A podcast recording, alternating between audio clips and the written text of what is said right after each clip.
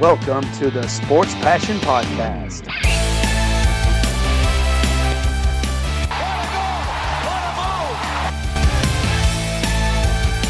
Oh, blocked by James! LeBron James with the rejection.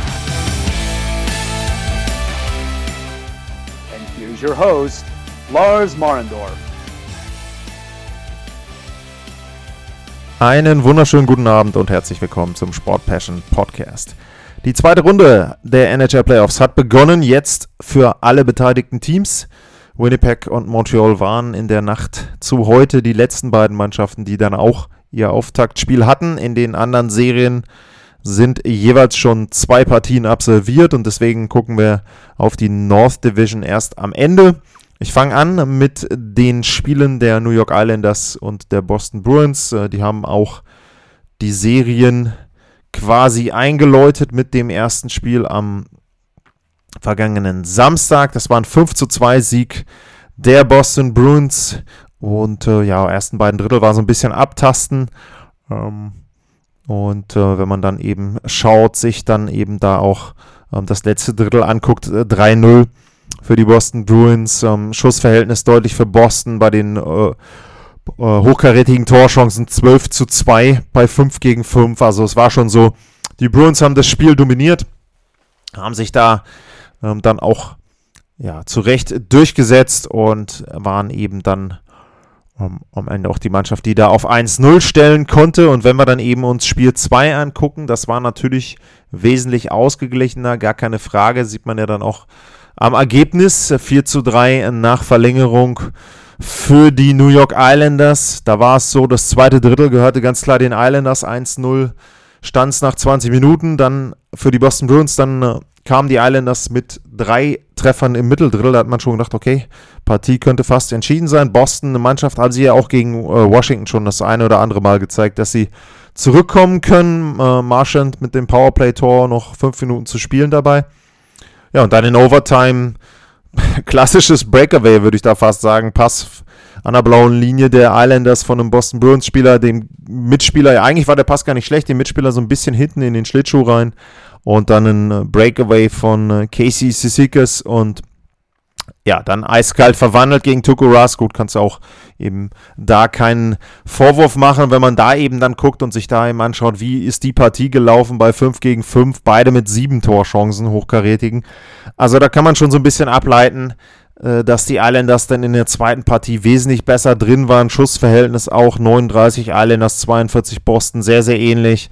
8 zu 10 Strafminuten, Hits 48 und 47 in dem zweiten Spiel, Face-Offs auch sehr ausgeglichen. Also du kannst kaum ein ausgeglicheneres Spiel haben als diese Partie 2. Wichtig für die Islanders natürlich, äh, dass sie die Serie auf 1-1 stellen. Jetzt zu Hause natürlich auch immer noch mit dem Faktor, dass das Kolosseum, das Colli ähm, da auf Long Island vielleicht dann die letzten Spiele oder das letzte Spiel irgendwann in diesen Playoffs sehen wird. Also ähm, das kann eben dann auch jetzt ein Punkt sein, der da nochmal zusätzlich für Stimmung und Motivation sorgen wird. Und ja, wie gesagt, äh, sehr ausgeglichen und ich erwarte eigentlich im Prinzip, dass die Serie jetzt so ein bisschen so weitergeht. Es wird immer kleinere Anpassungen geben. Die Teams sind sich sehr ähnlich. Man kann eben sagen, die äh, Islanders ein bisschen besser in der Defensive.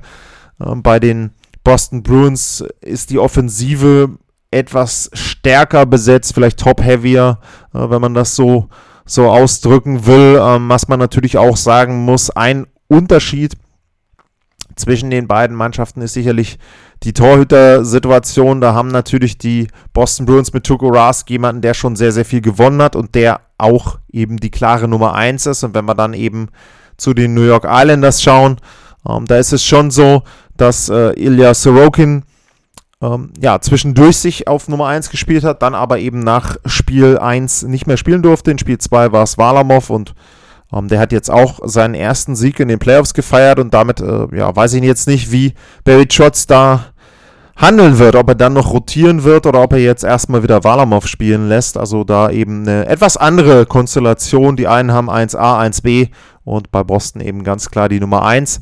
Äh, wie gesagt, ich rechne weiterhin damit, dass es eine sehr, sehr enge Serie wird. Ich hatte da ja auf Boston getippt und glaube da immer noch dran. Aber ja, also unter sechs Spielen sollte das normalerweise da auch nicht durchlaufen. Ich kann mir nicht vorstellen, dass jetzt irgendwie so wie gegen die Capitals die Boston Bruins jetzt drei Spiele hintereinander gewinnen. Ich denke mal, das wird jetzt 1-1 ausgehen, auch in Long Island und dann eben entsprechend Spiel 5 an Boston und dann 6 eben auch auswärts. Und ja, dann setzen sich die Bruins da durch, würde ich vermuten. Die nächste Serie, die dann begonnen hat, das ist die Serie zwischen dem Meister Tampa Bay Lightning gegen die Carolina Hurricanes. Und ja, da können wir auf beide Spiele gucken und beide Spiele enden ähnlich, äh, beziehungsweise im Ergebnis dann genau gleich. Beide Male ein 2 zu 1 Erfolg der Tampa Bay Lightning. Und ja, da muss man schon sagen, ähm, es ist sehr beeindruckend einfach, was sie spielen. Und die Carolina Hurricanes haben richtig Probleme überhaupt das Tor zu treffen. Das heißt nicht, dass sie wirklich schlecht spielen, aber ja, ähm, Tampa hat eben mit Wasilewski da den wahrscheinlich dann doch besten Torhüter der Liga zwischen den Pfosten und sie haben ihn zwar zweimal in den beiden Spielen zusammen überwunden, aber das reicht dann eben nicht. Äh, wobei man natürlich auch genauso sagen muss, also auch Carolina hat hinten nicht schlecht gestanden. Nedeljovic als Torhüter hat auch nicht schlecht gehalten. Und äh, das sind eben zwei sehr, sehr enge Spiele, aber man hat immer so ein bisschen das Gefühl, wenn es dann darum geht, das Spiel doch zu entscheiden, dann machen es dann eben die Tampa Bay Lightning. Barclay Goodrow war das dann eben jetzt in, im Spiel 1, äh, im Mitte des letzten Drittels und ähm, in Spiel 2 war es dann eben so, dass sie schon mit einer 2 zu 0 Führung dann ja dort äh, ins, äh, in die Schlussminuten ging. Äh, Svechnikov hat dann zwar anderthalb Minuten vor Ende nochmal verkürzt, aber ähm, das war dann eben nicht ausreichend. Und ähm, ja, also es wird, glaube ich, sehr, sehr schwer werden jetzt für die Carolina Hurricanes da nochmal zurückzukommen in die Serie. Tampa zu Hause ähm, das ist ein Punkt, wo du sagen musst, okay, ähm, da haben sie den letzten Wechsel, klarer Vorteil. Ähm, sie haben auch mittlerweile, haben ja alle dann auch wieder Zuschauer. Ich weiß jetzt nicht, wie die Kapazität sein wird äh, in der Emily, äh, Amelie Arena. Ähm, aber auf jeden Fall ähm, sind Zuschauer da. Und wenn ich jetzt nochmal ein bisschen gucke, ähm, auch auf die normale Saison, ich meine auch, dass die Tampa Bay Lightning die Spiele zu Hause gegen die Carolina Hurricanes äh, sehr erfolgreich gestalten konnten. Also wenn ich da jetzt einfach mal ein bisschen gucke ähm, und auf den Spielplan gucke, äh, ja, auswärts in Carolina haben sie einmal verloren. Wenn ich dann in der Mitte gucke, genau, beide Heimspiele gewonnen Mitte Februar, 3-0, 3-1. Ähm, wenn ich dann weiter gucke, da müssen ja noch ein paar kommen. Ähm, dann gegen Ende der Saison von denen im April haben sie 1-3-2 gewonnen, 1-4-1 äh, verloren. Also insgesamt von vier Heimspielen haben sie halt drei gewonnen und einmal eben verloren. Und ja, wenn sie, selbst wenn sie jetzt mit 1-1 rausgehen aus den beiden Heimspielen, ist das ja schon eine sehr, sehr gute Ausgangsposition. Spiel 3, Must-Win-Game im Prinzip für die Carolina Hurricanes. Also da ist ähm, dann, wenn es 0-3 steht, kannst du die Serie vergessen. Ähm, wie gesagt, sehr, sehr eng, ähm, wenn man dann auch mal guckt, äh, den Blick auch da ein bisschen äh, auch auf die, auf die Advanced Metrics, wenn man dann eben auch guckt auf die Torchancen in Spiel 1.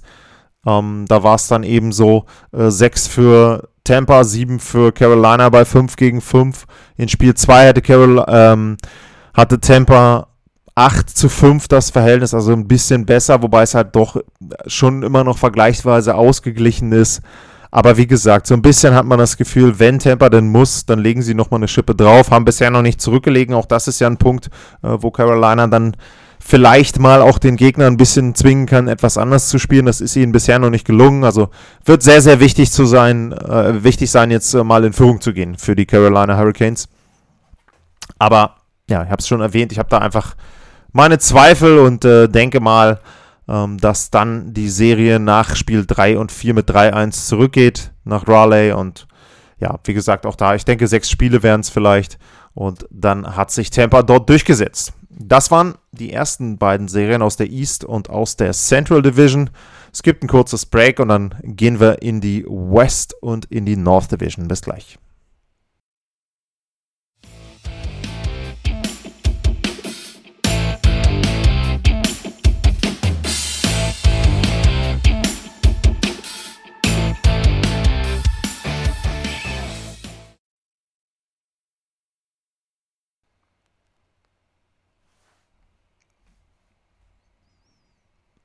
Zurück beim Sport Passion Podcast und wir gehen in die West Division und wir gehen zu einer Serie, die von vielen Experten als ja, vorweggenommenes Stanley Cup Finale im Prinzip genommen wird. Die beiden besten Mannschaften der Vorrunde treffen aufeinander, die Colorado Avalanche und die Vegas Golden Knights und ja, wie gesagt, es hatten sich alle drauf gefreut und man hat damit gerechnet, oh, intensive Serie, ausgeglichene Serie und auch die, der direkte Vergleich jetzt zwischen den beiden in der regulären Saison war ja sehr ausgeglichen. Ja, ähm, dann kam Spiel 1 und man hat sich so ein bisschen gefragt, ob Vegas die anderen Spiele der Serie dann danach noch gerne spielen möchte. Also ähm, ich habe auch vorher natürlich auch ein bisschen Podcasts aus den USA, aus Nordamerika gehört, aus Vegas, die Jungs von Sin Bin Vegas und da war es schon so, da war der Respekt natürlich sehr, sehr groß und man hat sich eben auch aber sehr auf die Serie gefreut. Man hat natürlich gesagt, Colorado ist wahrscheinlich das etwas bessere Team, aber es gab zum Beispiel auch dann so die Aussagen, naja, aber die haben jetzt relativ lange Pause gehabt nach dem Sweep gegen die St. Louis Blues und wenn Vegas in den ersten zehn Minuten noch im Flow ist, im Rhythmus ist, aus der Serie gegen die Minnesota Wild, dann kann das was werden. Dann ist natürlich so ein Spiel 1 immer ein sehr, sehr gutes Spiel, um da das Heimrecht zu klauen. Das hat ja zum Beispiel Minnesota gegen Vegas sehr, sehr gut gemacht. Ja, ich weiß nicht, ob die Vegas Golden Knights irgendwas davon gehört haben, aber sie haben sich so verhalten, als ob sie das nicht gehört haben. Und im Grunde muss man sagen, sie haben über die ersten, sagen wir mal, 30 Minuten, 35 Minuten alles falsch gemacht, was du gegen Colorado falsch machen kannst. Äh, die Fs sind rausgekommen auf der anderen Seite, so als ob sie irgendwie gerade Lachgas in ihren Motor reingehauen haben und den Nachtbrenner noch gestartet haben. Also unglaublich schnell. Im Grunde fast jedes Mal waren sie in der Lage, mit Puck aus dem eigenen Drittel raus oder aber schnelle Pässe nach vorne. Vegas hat überhaupt nicht es hinbekommen, die neutrale Zone dicht zu machen. Sie haben viel Zeit in der eigenen Zone verbracht. Sie haben im Prinzip nur zugeguckt. Ich habe es bei Twitter so ein bisschen so ausgedrückt. Ähm, wer Fußball geguckt hat in den Barca-Hochzeiten, das sah so ein bisschen so aus wie der Ballbesitz von Barcelona. Also das war schon unfassbar, wie sie da gegen eine Spitzenmannschaft der NHL agiert haben. Also ich meine, wenn das jetzt irgendwie Los Angeles ist oder Ottawa oder so, dann kann man ja sagen, okay, ähm, da ist es verständlich, aber es waren halt die Vegas Golden Knights und äh, ja, Colorado 2-0 nach dem ersten Drittel, 6-1 nach dem zweiten Drittel, 7-1 war dann das Endergebnis. Ähm, also ganz klarer Sieg, ganz deutlicher Sieg auch. Und äh, ja, das so ein bisschen die, die sportliche Geschichte. Also Vegas alles falsch gemacht, was sie falsch machen können. Aber wir hatten auch mal wieder eine nicht sportliche Geschichte, sage ich mal. Und ähm, da gab es ähm, als allererstes einen Hit äh, von Colorado. Also da war es dann so, das war der Auftakt im Prinzip zu einer Reihe von Unsportlichkeiten. Ryan Graves von der Colorado, äh, von der Colorado Avalanche war in dem Fall derjenige, der das Ganze dann begonnen hat. Ähm, er hat einen Check gesetzt äh, gegen Matthias Janmark und der Check war in der Ecke, ähm, war ein bisschen spät für mein Verhältnis, war nicht direkt gegen den Kopf, also war mehr gegen die Brust, aber Janmark hat den Check im Prinzip nicht kommen sehen, war da auch in einem Duell mit einem anderen Spieler der Avalanche und ja, sah natürlich dann auch böse aus, ähm, war aber, wie gesagt, also für mich ist es ein Hit, da kann man drüber reden, fünf Minuten zu geben. Einfach, weil der Spieler sich halt in einer verletzlichen Position befindet, der Gegenspieler, und der Check dann in dem Fall eben nicht sein muss. Um, aber ja, viel mehr ist es dann für mich auch nicht. Sie haben eben zwei Minuten gegeben, nicht fünf plus Spieldauer. Und äh, ja, dann war es so, dass natürlich danach Vegas ja irgendwie Payback wollte. Und es ging dann los mit äh, Max Pacioretty.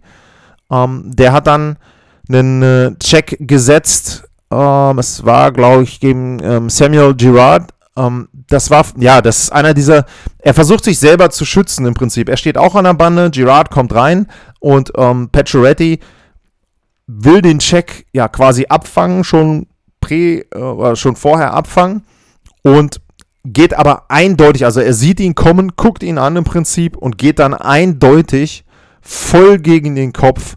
Und da muss ich ganz ehrlich sagen, da ging es schon los, das verstehe ich nicht, wie man da dann sagen kann, das sind nur zwei Minuten. Erst haben sie halt, sie haben erst zwei plus zwei gegeben wegen einem hohen Stock. Dann haben sie es irgendwie reviewed und haben sie ihm zwei Minuten wegen Roughing gegeben. Ähm, also letzten Endes, für mich sind das halt 5 plus Spieldauer in dem Fall, weil es ist eindeutig ein Hit to the head. Und für mich ist vollkommen egal, ob er sich da jetzt selber schützen will oder nicht. Er hat den Gegenspieler, der genauso in einer verwundbaren Position übrigens war wie vorher äh, Janmark. Ähm, also Gerard war dann eben auch, klar, er ist etwas kleiner als Pacioretty, aber trotzdem war es eben so, auch aufgrund seiner Bewegung war er eben einfach verwundbar und hat ihn halt einfach voll am Kopf getroffen. Für mich ist das 5 plus Spieldauer und in dem Zuge dann eigentlich auch, wenn es ein Headshot ist, für mich auch eine automatische Sperre. Also das ist halt etwas, verstehe ich immer nicht. Da wird dann auch gesagt, wurde mir dann auch von jemandem bei äh, Twitter erklärt, dass dann gesagt wird, ja, aber diese Reverse-Hits, äh, da achtet man nicht so drauf, ob das Hit to the Head ist. Also ich meine, in der Regel Hit to the Head steht nicht, ähm, dass es kein Reverse-Hit sein darf, sondern der Kopf ist Principal Point of Contact. Und das war er in dem Fall eindeutig. Auch anders als in dem Check vorher von Ryan Graves, den ich genannt habe. Aber gut, äh, gab halt eben zwei Minuten. Ähm, dann lief natürlich Ryan Reeves, ähm, der Goon, sage ich jetzt mal, der Vegas Golden Knights, schon vorher die ganze Zeit rum und äh, hat versucht, irgendwie Ryan Graves sich zu schnappen. Der hat, äh, oder der ist dem Ganzen dann weitestgehend erstmal ausgewichen. Und dann gab es halt eine Szene, ein Scrum vor Philipp Grubauer. Erstmal hat Ryan Graves, äh, Ryan Reeves ähm, Grubauer schön einen von hinten äh, an den Helm gehauen. Ähm, Gab es auch, da haben die Referees auch nicht drauf reagiert und dann äh, hat Reeves sich äh, Ryan Graves gesch geschnappt und wie er dann danach im Gespräch mit dem Department of Player Safety zugegeben hat, hat er ihn dann an den Haaren ähm, ja im Prinzip runtergerissen, ähm, hat ihm dabei auch ein Büschel Haare ausgerissen. Das hat er zugegeben im Gespräch mit dem Department of Player Safety. Ähm, Gerard lag dann ohne Helm auf dem Eis und Ryan Reeves hat sich dann mit dem Knie erstmal auf den Kopf gesetzt. So, und in der Szene haben für mich die Referees auch vollkommen versagt. Da hatte ich nicht das Gefühl, dass sie irgendwie versuchen, einen Spieler, der da unten lag, wo dann auch relativ schnell zu erkennen war, ähm, dass Ryan Graves verletzt war, zu schützen. Ähm, also mal wieder auf dem Eis erstmal komplettes Fehlverhalten. Äh, man hätte übrigens zu Pacioretty nochmal, damit hätte man übrigens auch ein Signal setzen können, einfach zu sagen, passt mal auf Leute, äh, erste Hit haben wir zwei Minuten gegeben, beim nächsten gibt es jetzt fünf plus und naja. Also sie haben dann äh, Reeves zumindest eine Matchstrafe aufgedrückt, also das äh, zieht dann auch sowieso eine automatische Sperre erstmal nach sich. Und äh, ja, das Department of Player Safety hat dann für diese Aktion zwei Spiele gegeben. Ähm, da muss ich dann ganz ehrlich sagen, wenn das jetzt im luftleeren Raum ist, kann man sagen, hm, ja, weiß ich nicht, kann man machen. Wenn man sich aber anschaut, wofür es sonst immer Sperren gibt, Hockey Play Gone Wrong, äh, dann kann ich nur sagen, das hat mit Hockey nichts zu tun. Und äh, dann verstehe ich halt eben wieder nicht, wie man da nur zwei Spiele für geben kann. Aber naja, Department of Player Safety macht ja alles richtig. Ähm, das wissen wir ja aus den Aussagen der NHL und auch von einigen General Managern. Und wenn man dann danach äh, Pete DeBoer gehört hat. Also, ähm, wie gesagt, ich kann Trainer nachvollziehen, die versuchen, ihre eigenen Spieler zu schützen und so weiter. Aber sich dann hinzustellen und sagen, äh, Ryan Reeves ist in den letzten 10, 12, 13 Jahren, die er in der Liga ist, einer der fairsten Goons überhaupt. Er ist zwar hart, aber spielt ganz fair und er weiß gar nicht, was die Leute überhaupt wollen. Äh, Reeves hat ja seine Handschuhe noch angehabt. Ähm, ja, äh, ich habe dann Geld geboten den Kollegen aus den USA, falls sie mal jemand fragen möchte, ob es okay ist, wenn die Handschuhe an sind, äh, einen Cross-Check irgendwie gegen Flurry zu machen, was ich natürlich nicht haben will, aber einfach, also diese Mentalität zu sagen, das ist jetzt okay, der hatte seine Handschuhe noch an, der hat zwar jetzt den Gegner aufs Eis geworfen, der hat dann auch selber zugegeben, ja, ich habe ihm halt ein bisschen Haare ausgerissen, aber ja, mein Gott, ne, solange die Handschuhe nicht auszieht, ist das alles in Ordnung. Uh, es ist für mich, also, naja, tut mir leid. Ähm, Colorado hat dann auch damit reagiert zu sagen, äh, Reeves was on a mission. Und ähm, ich glaube, da hatten sie auch einfach recht. Ist ja, sage ich mal, aus der Sicht von Ryan Reeves auch verständlich. Also ist ja seine Aufgabe letzten Endes, sowas zu machen. Nur wie gesagt, für mich äh, Department of Player Safety versagt. Die Referees haben auf dem Eis auch vorher versagt, das Ganze schon vorher zu unterbinden. Aber Gut, ja, 7-1, erstes Spiel. Zweites Spiel war natürlich klar, Vegas muss wesentlich besser spielen. Ähm, und äh, die ersten 20 Minuten sah das aber immer noch nicht so aus. Da stand es zwar dann nur 2-1 für Colorado, aber trotzdem war es fast ein ähnlicher Spielverlauf wie dann im ersten Spiel auch wieder viele Powerplays dann auch für Colorado, weil die Golden Knights irgendwie auch immer ein bisschen zu spät gekommen sind. Auch das 1-0, äh, Pietrangelo bewegt sich da in die falsche ähm, Richtung, macht dann genau den Weg zum Tor frei. Also ähm, ja, sie haben da wieder nicht gut gestanden, wieder nicht gut begonnen ähm, im ersten Drittel, haben sich dann aber gefangen im zweiten Drittel, die Vegas Golden Knights, und haben dann eben auch im zweiten Drittel und ab dem zweiten Drittel das Spiel für mich deutlich dominiert. Also da war es dann eher so, ähm, zum einen haben sie die neutrale Zone sehr, sehr gut dicht gemacht, haben da einfach eben auch ja, äh, das verhindert, dass Colorado in den Flow kommt, dass sie auch mit Puck dann irgendwie ins Drittel von Vegas rein skaten können. Sie haben sehr, sehr gut auch selbst dann Druck ausgeübt, auch zum Beispiel mal die vierte Reihe von Vegas, was ja nicht unbedingt die normale Stärke äh, der Golden Knights ist. Also da ein viel, viel besseres Spiel von Vegas. Ähm, trotzdem muss man sagen, am Ende, auch wenn man mal guckt, bei 5 gegen 5 waren die Torchancen 9 zu 8 für Vegas. Also sie haben zwar letzten 40 Minuten besser gespielt, aber sie haben trotzdem eben nicht so viele Torchancen generiert. Also Colorado auch da immer noch sehr, sehr gefährlich. Ähm, und äh, sie haben allerdings auch sehr viel Pech gehabt, das muss man auch deutlich sagen. Ich glaube, äh, es waren am Ende dann äh, fünf Pfostentreffer, ich glaube vier waren es mindestens von Vegas. Und ja, ähm, dann geht es am Ende in die Overtime und ähm, die Geschichte ist dann natürlich wieder, dass Vegas sich am Ende darüber aufregt, über den Call in der Overtime. Da muss ich Ihnen zustimmen, da wurde ein Slashing Call gepfiffen gegen äh, Miko Rantanen, der hat eine Hand am Schläger, von oben kommt halt der der Schlag drauf, ob er den Schläger dann unbedingt verlieren muss, hm, vielleicht da, sollte er auch beide Hände am Schläger haben, okay. Also erstmal rein, faktisch ist es ein Slash, dann kann man die zwei Minuten auch geben. Dass man sowas in einer Overtime eher nicht pfeift, hm, okay. Was mir insgesamt dabei nicht gefallen hat, war, die Refs hatten so fünf, sechs Minuten vor Ende der regulären Spielzeit den Eindruck gemacht, jetzt pfeifen sie nichts mehr.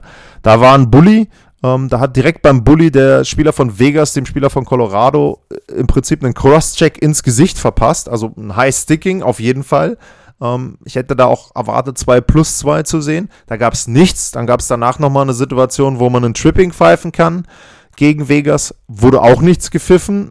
Auf der Gegenseite gab es ein Tripping ähm, dann für einen Colorado-Spieler, aber ähm, auch das war jetzt für mich, hm, also die Schiedsrichterleistung insgesamt auf beiden Seiten war dann gegen Ende nicht so dolle. Und äh, ja, die Avalanche hat dann dieses Überzahlspiel genutzt. Erst McKinnon an Pfosten und dann kurze Zeit später nach Vorlage McKinnon, ähm, Mikko Rantanen. Dann mit dem Siegtreffer Flurry, ja, so ein bisschen Pech, glaube ich, auch kriegt ihn an eine Schulter, der geht dann oben rein in der Ecke. Letzten Endes wird es Colorado egal gewesen sein. Äh, 2-0 Serienführung und man muss eindeutig sagen, Philipp Grubauer hat dann dieses Spiel auch geklaut für Colorado, wenn man die letzten 40 Minuten betrachtet. Sehr, sehr gut gehalten da der Deutsche. Also ähm, vorher hatte man ja immer so ein bisschen gesagt, okay, äh, Vegas hat einen Vorteil im Tor. Haben sie natürlich in dem Sinne auch, weil sie zwei sehr gute Torhüter haben, zumindest nominell. Ähm, aber ja, in diesem Fall eben gegen Flurry direkte Duell Grubauer äh, genau super gehalten und dementsprechend jetzt eine 2-0-Führung. Ähm, ich glaube, die braucht Colorado auch. Also ich glaube, das wird jetzt sehr, sehr laut werden in Vegas. Die haben volle Hütte, also da ist die volle Zuschauerzahl erlaubt jetzt für Spiel 3 und 4 in der T-Mobile Arena und ähm, das wird schon sehr, sehr laut werden, wie gesagt. Und das wird nochmal ein Faktor werden. Und aus Sicht der Avalanche wäre es natürlich super, damit 1-1 rauszugehen. Wird sehr schwer, glaube ich. Äh, auf der anderen Seite kann man natürlich auch sagen, so gut Vegas jetzt gespielt hat, sie haben halt nichts vorzuweisen in diesem Spiel. Ich glaube nicht, dass sie über 60 Minuten es hinbekommen werden, Colorado zu dominieren. Das wird nicht funktionieren. Und dementsprechend kann die Avalanche natürlich auch ein bisschen Positives aus so einem Spiel ziehen, jetzt mal vom Ergebnis abgesehen. Ähm, ansonsten Mark Stone ist für mich ein Spieler, der, ja, der wird irgendwann jetzt treffen müssen, eigentlich meiner Meinung nach. Ansonsten hat er wirklich sehr, sehr viel Pech. Ähm, der spielt gut, der macht auch viel ähm, fürs Team, auch was er eben an Hits macht, auch jetzt eben dann speziell auch defensiv noch in den in Dritteln 2 und 3, aber wie gesagt, er hat noch nicht getroffen und ich glaube, der wird einer sein, also den brauchen die Vegas Golden Knights. Und ansonsten, ja, muss man mal gucken. Äh, bin auch gespannt, ob Reeves denn dann wieder spielt in Spiel 4. Äh, hat ja äh, jetzt zwei Spiele Sperre bekommen. Und ähm, ja, mal schauen. Ansonsten schwebt über der Serie noch ein bisschen das Thema Nazim Kadri. die Sperre wurde von Gary Batman bestätigt und jetzt ist das Ganze vor einem neutralen Schiedsgericht. Weiß nicht, wann das entscheidet. Also, wie gesagt, da ist ja, glaube ich, so ein bisschen die Hoffnung von Kadri, dass da, sagen wir mal, zwei Spiele von der Sperre runtergenommen werden und ähm, dann könnte er früher in dieser Serie eingreifen, vielleicht dann auch in Spiel 5. Äh, würde Colorado natürlich helfen, wenn man jetzt auch gesehen hat, wie Spiel 2 gelaufen ist, aber bisher haben sie es auch ohne ihn ganz gut hinbekommen. Letzte Serie, die North Division. Das ist der Vergleich zwischen den Winnipeg Jets und den Montreal Canadiens. Und die haben jetzt bisher erst ein Spiel. Ja, und das Spiel lief für mich auch nicht so ganz wie erwartet. Man hatte ja davor auch gesagt, okay, ähm, Carey Price, sehr gut gespielt, super Torhüter, einer, der dir auf jeden Fall ein Spiel und immer auch eine Serie klauen kann. Ähm, Conor Hellerback auf der Gegenseite, letztes Jahr Visainer Trophy Winner, auch mittlerweile wieder gut in Form, hat die Oilers zur Verzweiflung gebracht. Also ein Torhüter-Duell, das wären so 2-1 Spiele, 3-2 nach Verlängerung, 1-0 vielleicht auch mal wieder. Ja, geht 5-3 aus. Ähm, sie haben beide nicht so toll ausgesehen, fand ich. Also sowohl äh, Carey Price als auch ähm, Conor Hellerback hatten da Tore dabei, wo ich sage, hm, die möchten sie wahrscheinlich doch gerne wieder haben. Ähm, Montreal wieder sehr gut gespielt, ähm, haben diesmal eben auch, wie gesagt, ähm, vier, vier Tore ähm, und dann noch ein Empty Netter nachher, kommen wir noch leider aus anderen Gründen zu. Also, ja, es ist schon so, die Canadiens sind immer mal wieder äh, auch für eine Überraschung gut in dem Fall für mich, dass sie jetzt einfach auch offensiv besser gestanden haben. Wobei, da habe ich halt schon auch vorher gesagt bei der Serienvorschau, das ist halt die mit Abstand schwächste Konstellation. Also Winnipeg und Montreal sind einfach zwei schlechte Mannschaften im Vergleich zu den anderen sechs und dementsprechend kann dann auch eine schlechte Mannschaft gegen eine schlechte Mannschaft mal gut aussehen. Äh, wenn man sich dann auch anguckt, die Torchancen, also 9 zu 2 Hochkaräter bei 5 gegen 5 für die Canadiens. Puh, Powerplay haben sie auch gut gespielt, sah auch ganz gut aus. Ähm, Winnipeg nachher auch, die haben dann nochmal verkürzt auf 3-4 kurz vor Ende. Also, ja, aber war wirklich von Montreal, also Hut ab, sehr gut gespielt. Und ich sag's kurz vor Ende, dann gab es ein Empty Net Goal von Jake Evans. Äh, Wäre jetzt im Grunde normalerweise keine Erwähnung wert. Aber Evans, ja, der Puck flog hinten in die Ecke ähm, er skatet hinterher und fährt dann hinterm Tor rum und schiebt den von hinterm Tor rein. Und von vorne kommt mit Schwung, natürlich mit viel, viel Tempo, weil er im Prinzip das Empty Net Goal noch verhindern möchte, Marc Scheifele. Der sieht dann meiner Meinung nach eindeutig, dass er das nicht mehr kann.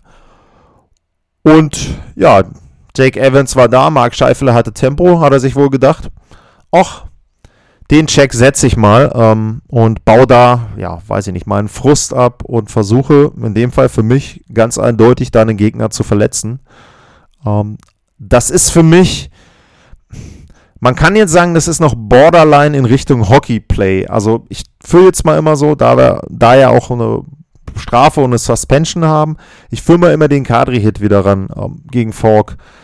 Das ist auch für mich ein Hockey-Play, einfach zu spät, zu hoch gegen den Kopf, ganz klar, suspendable, 5 plus Spieldauer im Spiel war alles in Ordnung. Dieser Hit hat für mich weniger mit Hockey zu tun als der von Kadri. Einfach aus dem Grunde, wozu, wozu setze ich da noch einen Hit? Er weiß, das ist ein Empty Net Goal. Natürlich kann ich da jetzt noch, also er kann ihn ja treffen. Ähm, er kann ja auch nochmal an ihm so ein bisschen so vorbeifahren und ihm so leicht einen mitgeben oder weiß ich nicht was. Ähm, er kann ihn auch wenn er will, kann er auch abbremsen und ihn komplett eineisen oder weiß ich nicht was. Aber ihn da komplett umzuchecken, erstmal da schon sehr heftig und dann auch noch so, dass Evans ja im Prinzip schon halb angenockt dann aufs Eis fällt mit dem Kopf. Ähm, Im Grunde kannst du froh sein, er ist wohl nicht verletzt, er ist wohl im Hotel und ihm geht es auch ganz gut. Ähm, aber im Grunde kannst du froh sein, dass er das Ding ja, A, überlebt hat und B, noch halbwegs gesund ist. Also das muss man dann in dem Fall leider für mich so hart sagen. Und da bin ich dann auch schon wieder bei einer Stelle, wo ich dann auch teilweise dann lese und höre, ja, naja, also Evans hätte aber auch ihn kommen sehen und aufpassen und so weiter. Ähm, entweder möchte ich Hockey zu einem saubereren Sport machen oder aber ich will halt, dass sich Leute verletzen. So, das sind für mich die beiden Wege, die ich haben kann. Es wird immer Verletzungen geben. Ähm, das ist keine Frage, die passieren sowieso aufgrund des Tempos, aufgrund der Masse der Spieler auch mittlerweile und große, schnelle, schwere Spieler auch mit dabei. Alles kein Problem. Ne? Das ist auch, wie gesagt, Borderline-Hits wird es immer geben. Aber das Ding ist für mich nicht mal mehr Borderline. Das ist einfach nur Frustabbau und es ist Gefährdung des Gegners. Das ist genauso, also bei Ryan Reeves haben sie Intent to Injure angegeben. Für mich ist das nichts anderes. Also wenn ich mit voll Karacho in den Spieler reinfahre, wo der einen Empty Net Goal schießt. Also es geht ja jetzt auch nicht darum, wenn ich jetzt sage, keine Ahnung, da ist ein weiß ich nicht, ein Breakaway oder der kann jetzt das leere Tor treffen und wenn er den reinmacht, dann ist der Stanley Cup Sieg. Dann ist der Check auch nicht besonders toll, aber dann kann ich noch nachvollziehen, dass da noch irgendein Zweck da ist. Wir reden hier über Spiel 1 und wir reden über ein Tor zum 5-3.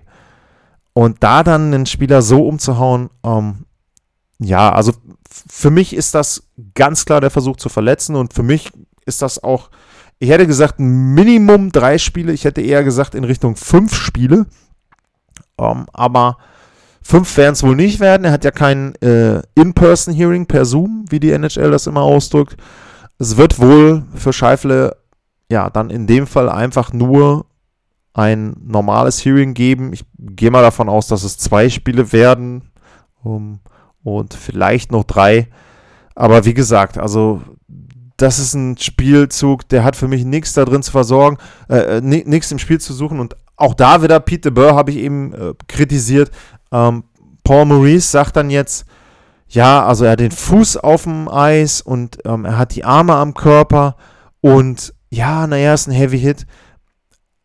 Also, äh, ich, es tut mir echt leid, mir, fehlt teilweise, mir fehlen teilweise echt die Worte, was dann Akteure aus dem Eishockey zu diesen Aktionen auch sagen. Also da habe ich dann das Gefühl, okay, Paul Maurice ist okay damit, dass ein Spieler bewusst verletzt wird. Das ist für mich dann der Schluss daraus. Genauso wie halt, wie gesagt, ich habe es ja bei, bei The Burr auch überspitzt ausgedrückt, solange ich die Handschuhe anhalte, äh, anlasse, kann ich dann im Grunde machen, was ich will.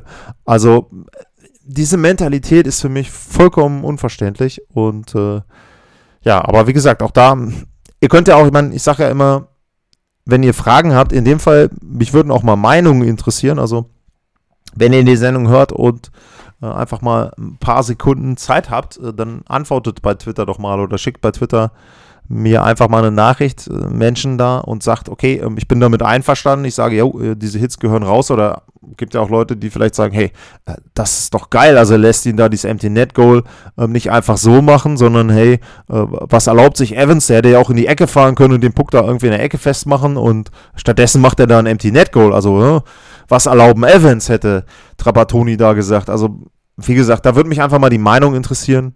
Und äh, vielleicht sieht das ja der ein oder andere auch so. Oder eben, wenn ihr es nicht so seht, dann eben auch vielleicht mit dem Grund, warum. Warum seht ihr das nicht so? Und auch in Richtung Ryan Reeves, wenn ihr da etwas habt äh, und sagt der Meinung, hey, ähm, ganz klar, das muss so sein, wenn vorher ein Spieler umgecheckt wurde und wenn vorher ein Spieler verletzt wurde, ähm, dann muss es da die Aktion geben. Ich meine, das Extrembeispiel davon übrigens äh, ist ja die Szene mit Corey Perry und äh, John Tavares, wo für mich eindeutig zu erkennen ist, okay, das ist jetzt ein Unfall, so schlimm Perry manchmal agiert, aber das ist für mich ein Unfall.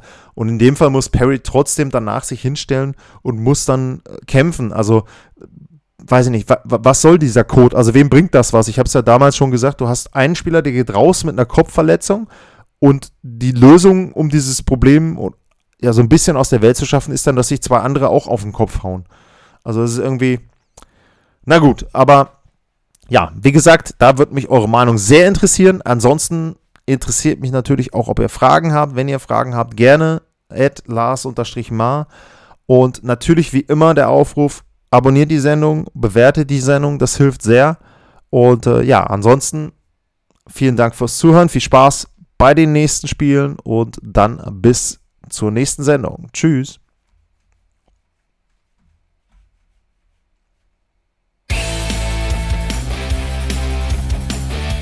Sportliche Grüße. Das war's, euer Lars.